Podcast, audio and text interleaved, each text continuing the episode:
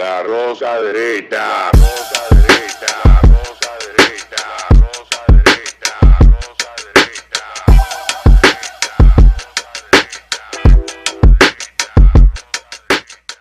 Este programa contiene tres personajes únicos y vulgares. Sus opiniones son totalmente individuales y ofensivas y debido a su contenido todos lo deben ver. Y bienvenidos a la Rosca Derecha aquí en Falla Media. Recuerda que puedes seguirnos en nuestro canal, bueno, con hacerte, suscribirte, darle a la campanota. En las redes nos encuentras como Falla Media. Y hoy no tenemos al intenso, al Taz de, esta, de este equipo. Taz. Creo que lo mejor que puedo comparar- con lo que puedo comparar a, a nuestro amigo eh, señor Casals, que anda por Estados Unidos en una misión especial pagada por él mismo, sí. pero que los beneficios ya lo vamos nosotros a disfrutar aquí todos ustedes. En el día de hoy nos acompaña, como de costumbre, nuestro amigo José Luis Mendoza, el más completo. Jamón, queso y Tú sabes que yo me comí un completo de por ahí cerca del palacio. Que tú sabes que por ahí hay muchas oficinas, Oh, sí. oficinas públicas y por ahí se come bien. Y el catering, el que tiene por ahí un negocio de comida, le va un completo de esos que venden por palacio. No recuerdo ahora cómo se llama la señora que lo hace, que yo dejé la mitad. Hasta moro le echan. Guay. Es como una especie de, de empanada, pero al estilo colombiano. Sí, porque- eh, al estilo colombiano que le echan, Los sudamericanos tienen esa. le echan arroz. La comida del trabajador sudamericano y centroamericano también es muy completa. Es que tú comes y no sabes la hora que vuelve a comer. El que se mete una bandeja paisa en la Yo mañana. me comí una bandeja paisa en Colombia que, que, que Después yo, de ahí usted no, dice, yo no pude ni beber más. Y por cierto, quiero aprovechar eh, la ausencia de, de, de Casals, que comparto contigo, es un huracán eh, de información, de, De información, experiencia, de sí. eh, de- Intenso. de intensidad. Para decir, señores, admitir que el modelo de pago que nosotros tenemos distribuye las ganancias de cada programa entre tres. O sea que hoy nos toca a dos. Sí. Entonces hoy es un día donde Los views, los views se dividen entre dos. hoy de verdad va a salir muy bien la cosa. Así que le deseamos a Casal que le vaya bien y eh, me imagino que yo espero que no haya que no haya viajado, optado viajar por JetBlue, porque JetBlue ha estado en la picota en estos últimos días, esta semana, hasta el presidente de la Cámara de Diputados se quejó por una mala experiencia. Alfredo Pacheco, que es el presidente de la Cámara de Diputados de la República Dominicana, se quejó por una mala experiencia al, al- al haber optado viajar a Puerto Rico por JetBlue. JetBlue, eh, según cuenta él, le presentó un retraso enorme para poder viajar a Puerto Rico. Luego cambiaron de gate en puertas de embarque en varias oportunidades. Y cuando venía de regreso a República Dominicana, pues enfrentó la situación de que le cancelaron el vuelo y lo enviaron para otra fecha a él y a otros que estaban, eh, que tenían la intención de viajar. Los que no conocen tal vez a profundidad cómo operan las líneas aéreas, entienden que una línea aérea opera como Metro, Metro Servicios Turísticos o Caribe Tour. Y realmente eso no funciona así. Así. Hay videos en YouTube que explican cómo funcionan las líneas aéreas, cuál es el modelo de negocio, cómo obtienen ganancias. Y es interesantísimo y no es tan sencillo. En el caso de lo que pide Alfredo Pacheco de que el gobierno a través de la Junta Aeronáutica de Aeronáutica Civil de la República Dominicana y el IDAC investiguen su queja, la de él, para que para que sea canalizada algún tipo de sanción a esta línea aérea que debería de ser no porque él se queje, sino porque la línea aérea tiene ya aproximadamente casi dos años presentando una serie de situaciones que ha provocado eh, conflictos con, ya recordarán ustedes la vez, con que apiaron a la pobre Consuelo Despradel Oh, del sí, avión, sí, sí, doña. Consuelo. Ella es intensa, pero me cae más bien. A mí también. Yo, A mí me yo- encanta, Y debo Consuelo. decir que la tuve como, como compañera, en, la, en la Z, que es una persona sumamente solidaria.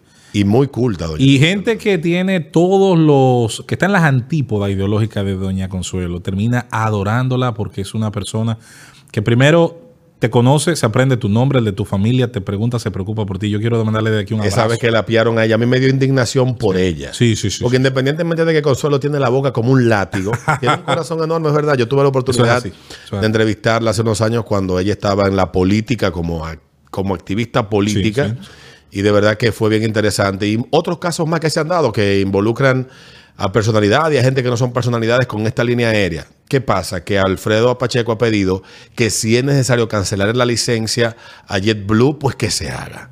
Miren, y eso tal vez, en toda la frustración que genera en la gente el hecho de que una línea aérea no cumpla con los horarios, te maltrate, se te desaparezcan cosas del equipaje.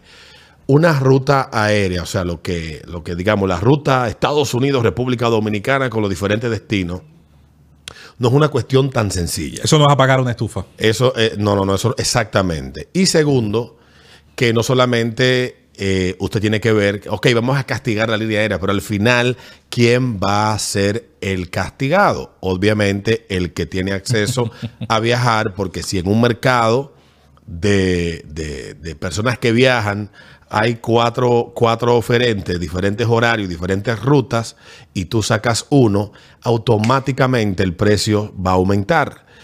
Y por el otro lado está, eh, eso es algo sencillo de, de poder calcular, cuando solamente viajaba una línea aérea a Puerto Rico hace un par de años, no estoy hablando ni siquiera hace 10 años, hace 5, 4 años atrás, que solo viajaba una línea aérea, un ticket a Puerto Rico costaba 450 pesos.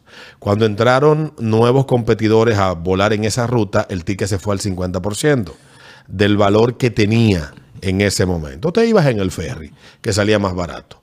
Entonces suena bonito, es una rabia que, que se haga ese planteamiento, pero no es conveniente Ahí para el mercado, el mercado aéreo. Y la otra parte, que es la que más me preocupa, que no soy yo en un medio de comunicación, no es Consuelo Despradel, que es una comunicadora y política dominicana, porque también ha sido dirigente política, que está pidiendo esto. Estamos hablando del presidente de la Cámara de Diputados, que es uno de los poderes del Estado de República Dominicana. Se supone que independientemente de que él es, es diputado y es presidente de la Cámara de Diputados, es ciudadano, pero él tiene un peso totalmente diferente. Claro. Y creo que lo que agrava aún más, aunque sea justo su reclamo, es el hecho de que no lo hace en las entradas del Cong- en la puerta del Congreso, lo hace desde, desde la tribuna que él ocupa como presidente en una sesión del Congreso.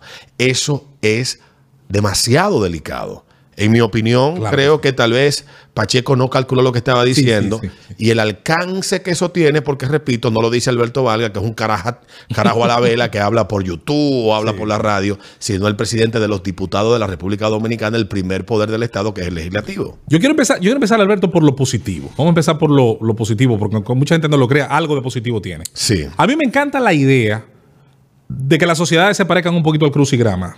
Las sociedades deben tener una jerarquía vertical, pero la ciudadanía, el ejercicio de ciudadanía debe ser horizontal. Es decir, Estoy todos los miembros de una ciudadanía deberíamos, al estar expuestos a las mismas cosas, al tener los mismos derechos y los mismos deberes, al molestarnos los mismos hoyos de las calles, los mismos tapones, la misma insuficiencia de los servicios, deberíamos todos presionar para que se solucione.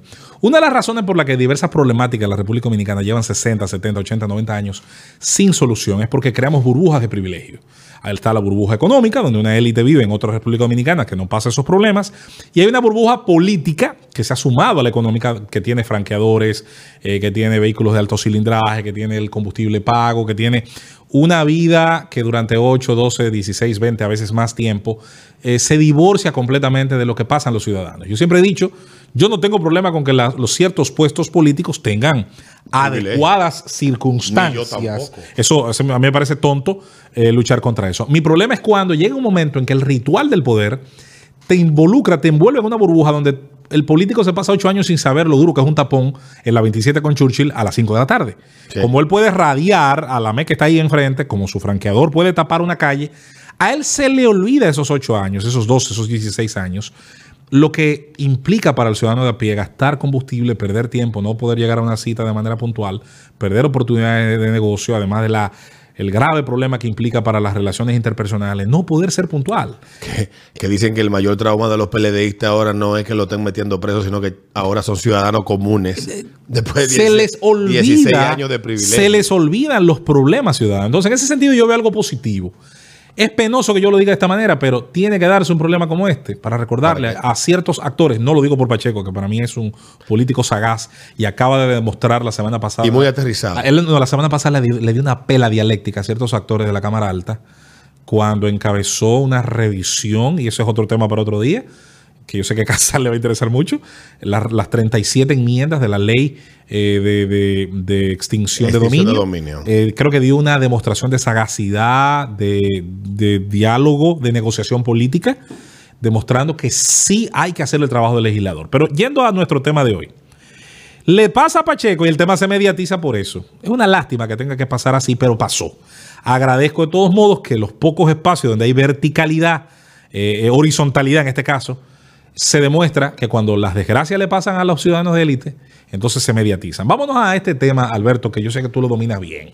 Pero antes, antes de eso, también yo estoy de acuerdo con el enfoque que tú le das desde esa perspectiva a, a este hecho. Yo tal vez me fui... El día que los políticos se quejen por los hospitales públicos, se arregla. Exactamente, El día que se quejen por la delincuencia, se arregla. Cuando- y el día cua- que se quejen por las escuelas públicas, se arregla. Cuando un político tenga, hubo un caso de un político en los 90 que pasó que murió en un accidente que determinó la construcción de un hospital traumatológico cerca de una carretera. Ya tú sabes. O sea, en intermedio. Antes, cuando. Ay, sí, sí, sí, sí, ya, ya, Ya ya, tú caí, ya, recuerdas caí, ya, caí, ya, caí, ya, caí, ya caí. Esa fue la razón. Ya caí. La razón no fue otra. No había un traumatológico de carretera hasta la muerte de ese señor. hasta la muerte de ese señor. Ese señor tiene ese accidente, un Wow. accidente grave, y hay que trasladarlo o a Santiago o a la Y capital. se murió. Y se murió. Wow, sí. Qué barbaridad. Entonces, ciertamente Tiene que haber una víctima tiene que célebre. haber una víctima célebre para que ciertas cosas se le canalice una solución. Y, y aunque se, tom- se tomaron, tomaron su tiempo para hacerlo, Pero lo hicieron. pero lo hicieron. Es así. Lo hicieron. Es así. Entonces, en el caso de, de eso que tú planteas, yo estoy totalmente de acuerdo. Estas cosas también hay que verlas desde el punto de vista positivo. Tal vez yo me fui muy allá y me quedé en la nebulosa. Pero es verdad. No, no, Eh, no. sí. Espérate, espérate, espérate. Esto como Jack el destripador. Esto por parte. por partes. La parte que tú dices, vamos con ella ahora porque es real.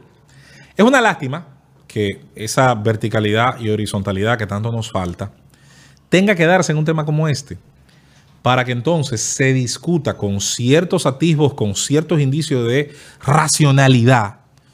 Un tema que a mí me preocupa muchísimo. Hace años lo he dicho, Alberto.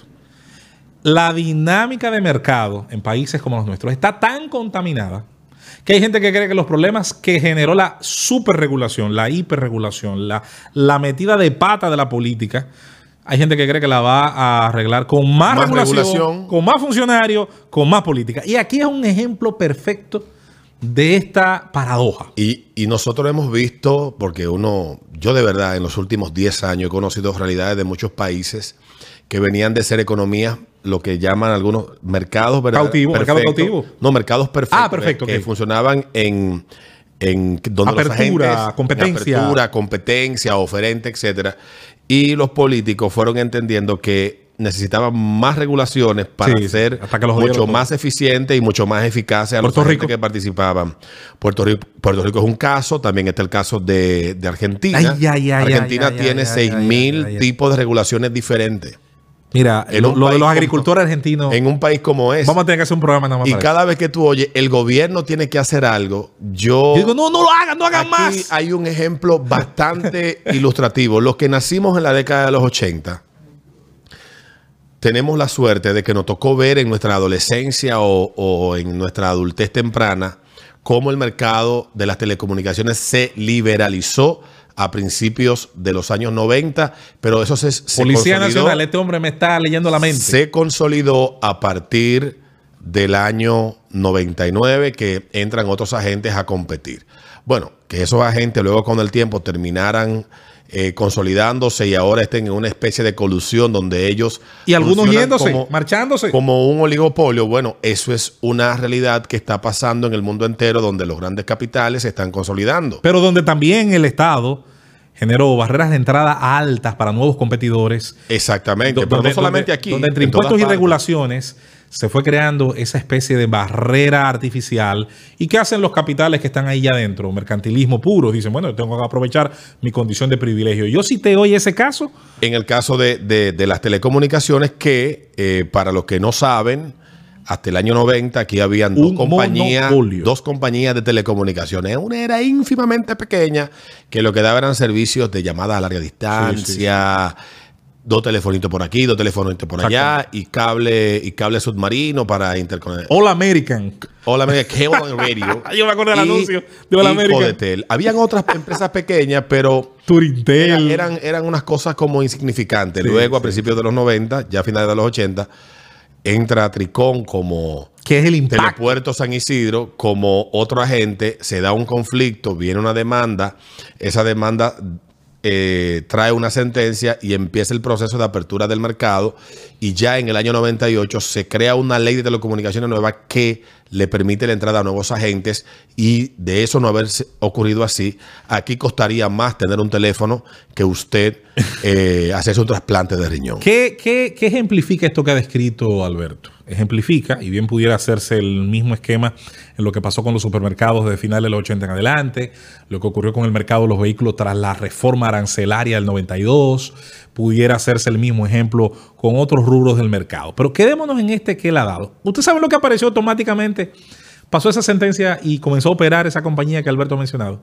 Aparecieron en la publicidad de la República Dominicana ofertas, combos, eh, aparecieron estrategias de mercado. Es más, incluso hubo un beneficio terciario indirecto de esa competencia. Los medios de comunicación encontraron un mercado extraordinario de oferentes de publicidad que antes no tenían, que antes era bastante limitado. Es decir, se beneficiaron los profesionales que trabajaban en el área de las telecomunicaciones, de diferentes áreas técnicas y de ingenieros, porque comenzaron a, a competir ahora por lo mejor de los recursos humanos nacionales y foráneos, y se generó una dinámica que fue altamente positiva. Entonces, Qué pena que nosotros no aprendimos la lección de los 90.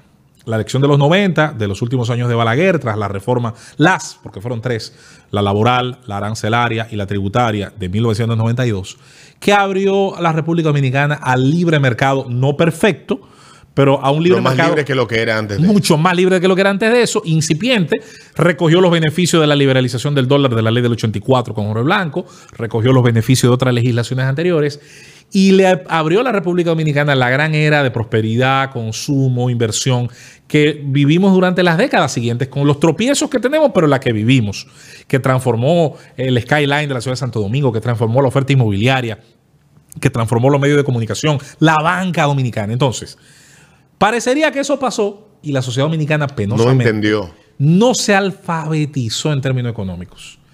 La posibilidad de tener un competidor le permite a usted elegir. Cuando usted elige en un sistema de libre mercado, en un sistema de precios, cada decisión que usted compra es como un voto. Premia y castiga.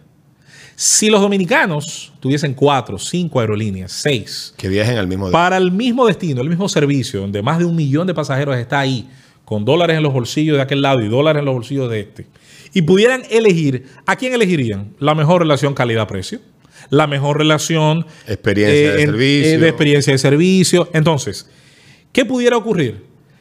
Se castigara de manera consuetudinaria y permanente a quien peor servicio da. Las empresas, es bueno que se sepa, no tienen ningún derecho a existir, que no sea el que les den sus compradores de sus bienes y servicios.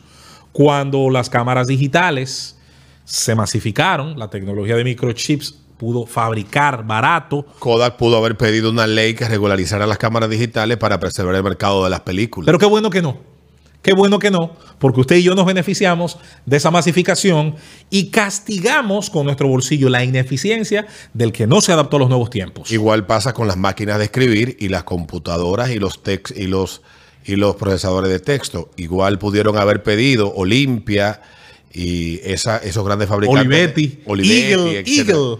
Eh, pedirle a los estados, nosotros nos van a sacar del mercado, porque ahora con los procesadores de texto y los printers matriciales ya no, van a necesitar Lo máquinas de hubieran hecho al estilo dominicano. ¿Tú sabes cómo es el estilo dominicano? El estilo dominicano cuando eso pasa es... Prohíben el import- 50 mil familias dependen de esta actividad. Sí, y hubiesen prohibido la instalación de software de proceso de procesamiento de palabras y de printers matriciales, la importación hubiese sido regulada y no permiten, entonces nos quedamos escribiendo en máquina de escribir. El mercado suena como los grandes conocedores de este tema, eh, lo- lo- los liberales más rabiosos, pueden dar cátedra de cómo el mercado es casi perfecto. La mejor regulación es la competencia. La mejor regu- Exactamente. Entonces, usted no va.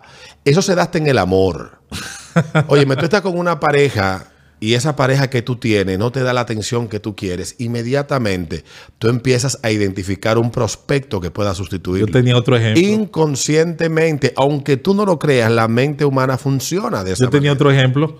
Cuando en Asua llegaban los muchachos de una liga de fuera o de un grupo, un club de fuera, nosotros nos poníamos celosos y teníamos que bailar bien, teníamos que, porque por el, aquello de, el, ¿cómo se llama? El Jungle Fever. Sí. Eh, la gente, ah, pero hay otras opciones. En mi, ah, pero hay uno en mi pueblo había un método de que quienes son de mi pueblo de Fantino saben que sucedía mucho cuando llegaban for- eh, forasteros. Forasteros. Que lo del lugar se cambiaban la ropa tres veces en una Oh, misma noche. Bañadito.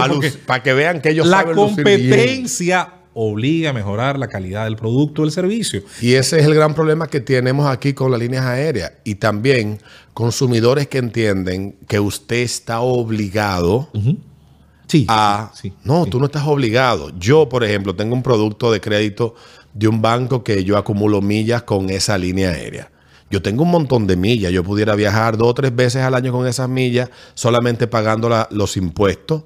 Y, me, y un vuelo a, a un destino que cueste 450 me saldría aproximadamente 110, 140 dólares. Yo tengo más de un año que no vuelo por esa línea aérea, porque de finales Tomaste de una 2020 comenzó a dar problemas. Yo no viajo para ser un mártir. Yo viajo para disfrutar. Para ir cómodo. Exactamente. Hay hechos fortuitos que, de- que determinan que una línea aérea se retrase y hay también variables que están incidiendo para que las líneas aéreas estén, estén complicadas en cuanto al servicio que brindan a los, a los viajeros, a los pasajeros. Yo por norma, yo decidí hace mucho solo usar la aerolínea de la polémica cuando mi trabajo la paga. Si la paga mi trabajo y voy y no hay problema. hasta pagándomela. Pero yo le- pagándola yo. le yo. digo, deme lo que usted me va a dar y yo pago la diferencia. Pero pagándola yo, me voy por la otra hora. Te diré algo. O por las otras, porque hay varias. No podemos dejar de lado, claro que sí, claro que sí, para que la gente no se confunda con esto. ¿Hay algo que reclamarle a la autoridad? Sí. Sí. Hay dos cosas elementales de mi parte, no sé si Alberto puede captar otra. La primera, atención, eh, Pacheco, que sé que eres un, un hombre que maneja la función legislativa con vocación. Pacheco, la República Dominicana no puede tener un discurso de atracción del turismo, de trato a la diáspora y de atracción de capitales foráneos con la cantidad de impuestos que en 20 años se le han agregado a los pasajes aéreos. Los pasajes aéreos dominicanos tienen en su constitución de costos el precio que usted paga es un porcentaje altísimo de impuestos. Cuando usted hace la comparación de cuántos impuestos tienen naciones cercanas y competidoras a las nuestras en materia de atracción del turismo e inversión extranjera, el caso de San Juan, Puerto Rico, que tiene el hub de San Juan, que, que es el aeropuerto que más vuelos mueve en todo el área del Caribe, pero no se queda ahí. Un saludo a, Adriana, a Didi.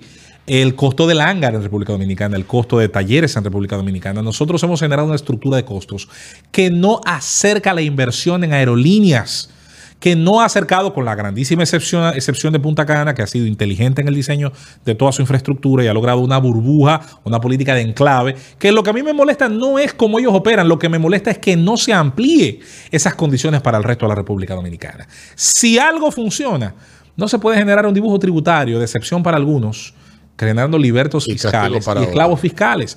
Revisemos, eh, Pacheco, revisemos legisladores dominicanos, la composición de los costos de los pasajes aéreos. Y por esa vía, entre otras, vamos a tener competencia. Segundo, si yo fuera el presidente de la República, que no lo soy, si fuera el presidente Luis Abinader, hoy mismo, eh, Alberto, que se ha masificado la polémica, yo estuviera enviando a las tres instituciones principales de, esta, de este campo una comisión de ellos y que no me vuelvan al país, que no me regresen a este país, sin regresar en un folder debajo del brazo con cuatro o cinco ofertas de intención de Southwest, de Virgin, de, Que vuela a de aerolíneas Southwest. Southwest que estén a dispuestas Cana. a ofertar en esa misma ruta su servicio, generando entonces una presión sobre las autoridades dominicanas para que nueva vez, como dijimos antes, revisen qué tenemos que actualizar de la estructura de costos, qué tenemos que hacer como lo hace Panamá, qué tenemos que hacer como lo hace Puerto Rico, qué tenemos que hacer como lo hace Jamaica, para tener una competencia que sea tan grande que sea el amo y señor del mercado, usted y yo, cuando compremos nuestros pasajes aéreos, castigando o premiando al que la relación calidad-precio mejor resultado nos dé. Mira, aquí tengo yo una. A propósito que tú hablas de eso, de los países que cobran un mayor por ciento de, Impuestos al pasaje de aéreo. impuestos al pasaje aéreo, está en la región un 37.9 Canadá. Diablo. O sea, cobra por, por cada pasaje de impuesto, eh, cobra Bahamas un, un eh, 52%. Ahí tiene que tú calcularlo en base a qué tasa es que se hace este, esta, Sí. este, esta- Eso es importante. Este, este cobro. México, un 37.7. eh, hacen, hacen ese cobro en base a una, a una, a- en base a ciento a 199. Ese- o sea, esa es la base, la base, el, el- la base el 199. porcentaje por cada 199 dólares que... Exactamente. Eh, República Dominicana que cobra el 36 36.6, que es en base a 252. Dime el que cobra menos. Y el que cobra menos de todo de la región es. De la región es Costa Rica, que No me cobra un sorprende. 22.4. Imitemos a Costa Rica. Costa Rica cobra un 22.4 y el resto eh, de la base, eh, bueno, la base de, Costa Rica es 400. Ok, o sea que todavía además te cobra menos. Exactamente. Esa, ese, ese fue un cálculo que me enviaron el año pasado. Eso fue de finales del año pasado, del año 2021. Pero ciertamente tú tienes razón. Eh, porque la gente dice, no, que el gobierno haga algo. Hay que ver qué establecen las leyes de aeronáutica civil en República Dominicana respecto al servicio. Así es. Porque yo no las conozco. O sea, hay, que, hay que ver hasta qué, qué tan válidos estos reclamos de decir, el gobierno algo. Sí, sí, sí. Vi hoy que el director de la Junta Aeronáutica Civil dijo que se iban a investigar los casos y establecer las penalidades del lugar en caso de que se estén violentando las leyes y los acuerdos establecidos en los contratos que le permiten operar a estas líneas aéreas, lo cual me parece bien. Sí, sí. Pero, Pero que no se queden en ser- eso. Pero no tiene que ser una cuestión de que venga no el multa. escándalo. Esto es una cuestión de multa, sino de que también es necesario de que no sea tan difícil para otro que quiera venir a operar, como pasa en República Dominicana. Ya conoce mucha gente una famosa cadena de, de- de tiendas por departamento que intentó entrar aquí y los mayores eh, participantes del mercado le han creado un muro de contención que no le han permitido operar en República Tú sabías que el problema, y no quiero meterme en esa camisa de once varas hoy. Pero es el, Tú sabías el- que gran parte del problema de la ley de seguridad social viene por lo mismo. Sí. Si tú tuvieras un mercado abierto, tú tuvieras una cantidad de operadores que multiplicara la base que hoy tenemos, la gente que tuvieras empresas ma- matándose por tus fondos de pensión para hacerlos más productivos y ofreciéndote mejores condiciones y ofreciéndote crédito hasta de carro, Como pasa en Estados Unidos, por ejemplo. tú con, con, con O en un Australia. montón de publicidad que genera eso, es muy posible que aquí la gente no estuviera con el grito al pecho por las condiciones eh, en las que opera su dinero actualmente en los fondos de pensiones y en los fondos de seguridad social. Es muy posible, insisto, con una apertura, con una reducción de las condiciones de entrada. Señores, cuando el mercado es cautivo, usted como comprador es un rehén. Cuando el mercado es libre, usted es el soberano. Y para que la, gente compra. entienda lo que es el libre mercado, porque a veces uno habla con criterios que uno entiende un poco y, en- y piensa que quien lo está viendo lo comprende, sencillo. Es como cuando tú vas al mercado. Los que hemos ido al mercado o los que viajamos al Cibao en los años 90, que nos, o tú en el, en el parador Cruce de Ocoa. En los años 90, cuando te parabas en la posada cibaeña, había toda un ala que era de vendedores de carne fritas Exactamente. todos te daban a probar, pero todos también rebatían el precio. O sea, ah, él le va a vender la libra, que yo la tengo aquí a 25. Exactamente. Entonces, eso es el libre mercado, cuando la oferta y la demanda están como Compelidas a, a ser eficientes. A ser eficientes, exactamente. Entonces, eso pasa igual. Yo creo que más que quejarte, que es válido, y cuando una línea aérea te vende un ticket, está adquiriendo un compromiso contigo, unas obligaciones contigo de un servicio en ciertas condiciones mínimas que están establecidas por la regulación que, que, que es que la, la que norma esa actividad. El- en el caso nuestro, cuando, cuando la regulación falla, cuando el Estado hace el sordo, lo siguiente es tú dejar de consumir eso. Aquí había un supermercado que tenía una, un comportamiento que a mí no me agradaba. Dejé de ir a él. Tan sencillo como eso. Tan sencillo como eso. Pero hay otras alternativas. cadenas, hay alternativas, hay otras cadenas. ¿Por qué tengo yo que exigirle? No, no, no. Tu carne está podrida. No vengo aquí. Voy a donde la carne es fresca. En el caso de, de las líneas aéreas, yo opté por viajar en líneas aéreas que me garanticen respetar el recurso más valioso que yo tengo, que es mi tiempo. Y no solamente eso, garantizarme que ese avión no se va a caer. Porque la gente debe de entender, como comencé diciendo ahorita, que un, un avión, una línea aérea, no es una... No un burro. No es, no es un burro. Páralo Los ahí. aviones es tan sencillo como todos los procesos que deben de cumplir de seguridad. seguridad, hasta el avión al que usted se monta, no es que le dicen que está en un hangar y le dicen, mira, fulano, ¿qué estás haciendo? Préndelo. Eh, préndelo y dale para Santo Domingo que hay no tiene ya. Los aviones tienen rutas Exacto.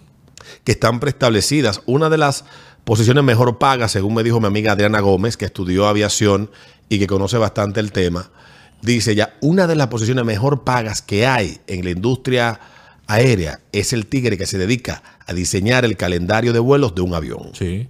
Tienen que Este conocer tiene los que- ciclos, la mecánica, Tiene que conocer un montón de variables. los costos de mantenimiento. Y es un eh, tipo que se dedica a eso. O sea, el avión que viene de San Juan, Puerto Rico, a República Dominicana, probablemente vino, fue de Jamaica a.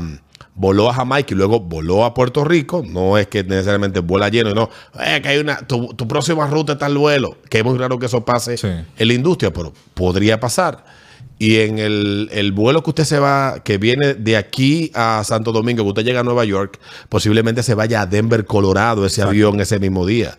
Porque los aviones en tierra lo que representan es pérdida para la línea- las líneas aéreas. Los aviones duran muy poco tiempo en pista y en, y en el. Parado en el- solo en el tiene tarmac. costos, parado solo tiene costos, en el aire está generando beneficios. Entonces hay que entender todo eso. Si uno lo entiende someramente, porque no hay que ser Adriana Gómez, eh, que estudió en Canadá y en Texas, sino que uno debe de comprender que las líneas aéreas tienen una forma de operar y entender ustedes también, porque hay que hacerse corresponsable Claro. de que todos los problemas que hoy están enfrentando, de inflación, de falta de personal, que las líneas aéreas no tienen para poder operar de manera eficaz Así en el mundo, fue para complacerlos a ustedes porque ustedes cogieron su miedo Claro. y dijeron, nosotros preferimos la salud antes que la economía. Como y si los la salud no se políticos paga con dinero. los complacieron y dos años después, lo advirtieron muchos expertos, dijeron, hoy estamos todos encerrados y tenemos todos los aviones en tierra.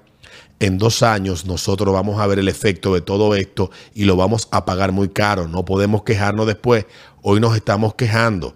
Hay que hacerse adulto y responsable. Esa es una enseñanza extraordinaria de esta crisis. Yo quiero también dejar otra clara. La defensa de lo que muy bien explicó Alberto es el libre mercado y es bueno que la gente lo sepa. La defensa del libre mercado y la libre empresa no es la defensa de los empresarios, como mucha gente lo confunde. Mucha gente entiende que quienes nos consideramos liberales, clásicos en economía, libertarios, cualquiera que sea el nombre que a usted le guste, defendemos a todos los empresarios. No, a veces los peores enemigos de la libertad económica son empresarios. Son los empresarios. Sobre todo los que están acostumbrados a medrar en mercados de favoritismo. A eso lo llaman de- empresarios. Empresarios. Sí. De favoritismo, eh, de excepción, de privilegio. Y no admiten la competencia. Por eso, Crean bloques de claro, oligopolios, oligopolio, monopolios, donde ellos establecen precios. con- presionan a la, la- la- la clase, sobre todo al poder legislativo, para generar barreras artificiales y aprenden a medrar en un sistema envenenado donde el que le paga la java es el consumidor final que paga productos y servicios de mala calidad porque el mercado no se abre a la competencia. Cuando los mercados suelen abrirse a la competencia tanto nacional como foránea, a la extranjera, hay una dinámica permanente de acción, de creación y destrucción. Yo insisto, un mercado perfecto no es aquel donde ninguna empresa quiebra. No, no, no, no, no es el mercado donde todos los días todas las empresas est- están obligadas a evolucionar para mejorar el servicio porque saben que habrá nuevos actores que salen de universidades, que salen de otras empresas y deciden emprender las suyas y diseñar una mejor relación calidad-precio. A veces, a veces hay gente que ignora cómo surgieron las grandes empresas que hoy transforman el mundo como Amazon, como Microsoft, como empresas que comenzaron en una eh, marquesina de una casa. Hay un video Lograron YouTube. ganarle a las que tenían 30, 40 años. Un- antes. en YouTube, la, que, se, que es una lista de las 25 empresas más innovadoras de los últimos 40 años. En el- la cima de, de esa lista, de la lista de las empresas más innovadoras, la más vieja tiene 20, que se fundó. Hasta el año 2000, 2000 y pico, le encabezaba una empresa que se había fundado y que fue un innovador quien la fundó, eh, General Electric. Era la empresa más innovadora hasta principios de, de- de los años 2000 o que más invertía en innovación.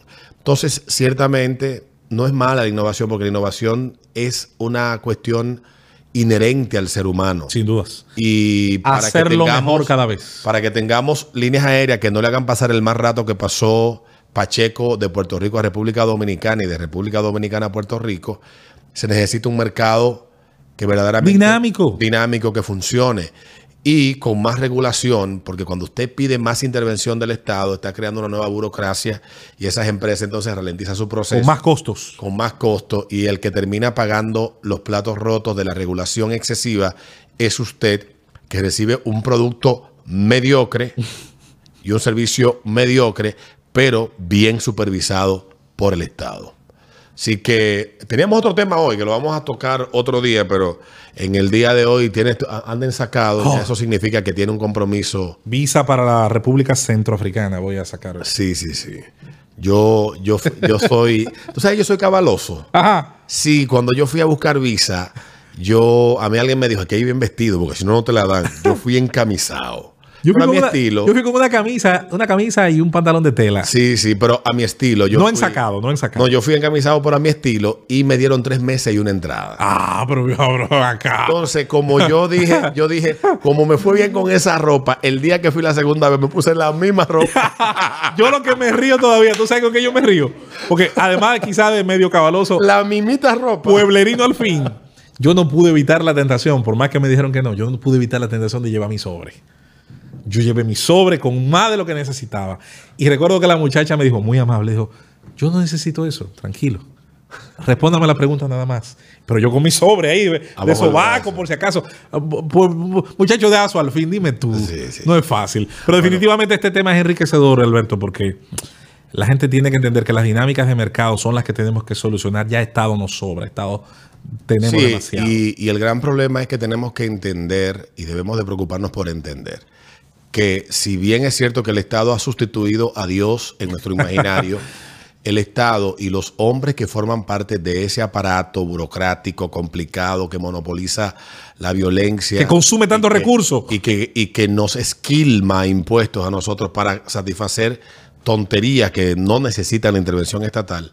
Ese, ese, ese Estado, casi omnipresente en todos los aspectos de la vida de uno, no es verdad que quienes están a la cabeza de eso son sabedores de todas las de la solución a todos los problemas que te afectan. Y yo siempre pongo el ejemplo de Venezuela. En Venezuela, que es uno de los ejemplos de Latinoamérica más ilustrativos que hay, no pudiera hacer entender que ese Estado intervino en todo y se creó una una eh, Monstruo. un, un- un- como lo llamaban ellos, que era una capitalismo de Estado Sí, sí, sí. que era capitalismo de Estado. O sea, el Estado intervenía en todas las Y, y actividades. sin embargo, ¿tú sabes en qué están ahora? Entonces, entonces ¿qué pasó con, con los venezolanos? Que crearon tantas regulaciones, tantas limitaciones, que el mercado dejó de ser competitivo. Masacraron las MIPIMES, se fue la inversión Todo. extranjera, se fueron los Y- cerebros. ¿Y qué sucedió al final?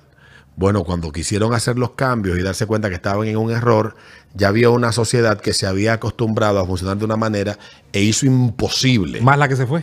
Eh, hizo imposible que se pudieran hacer las reformas que eran necesarias para potencializar otra vez esa economía y convertirla en lo que fue hasta ese momento, que fue el año 89, y no hubo forma. Eso trajo como consecuencia lo que está viviendo hoy Venezuela. ¿Tú, tú sabes que Entonces, acaban de cuando tú pides más Estado en tu vida, lo que estás pidiendo es menos libertad. Tú sabes que acaban no de aprobar, porque, eh, señores, es increíble, eh, y yo- lo hablamos otro día, el socialismo es el camino más largo para llegar al capitalismo. Acaban de aprobar la ley, la LOZEE, E, que es la Ley Orgánica de Zonas Económicas Especiales. En pocas palabras, una ley donde, Donde el Estado no va... China, eh, de Rusia, no se van a cobrar impuestos, no hay todos los derechos laborales que habría en el resto del país. Sí. En pocas palabras, ellos están llegando ahora a la zona franca. Qué barbaridad. Bueno, pues nos vemos en un próximo, una próxima entrega de La Rosca Derecha. Pedro, calzo 11. Estamos, estamos a la espera de que Ricky venga de su exilio. Ahí sí. Y, Lo voy a y traer. Pedro que venga pronto y esperamos que traiga. Yo traje dulce la Yo- vez no, pasada. no, no, lo de chocolate ya está pasado. No, no, pero yo, hay que traer algo. Etílico.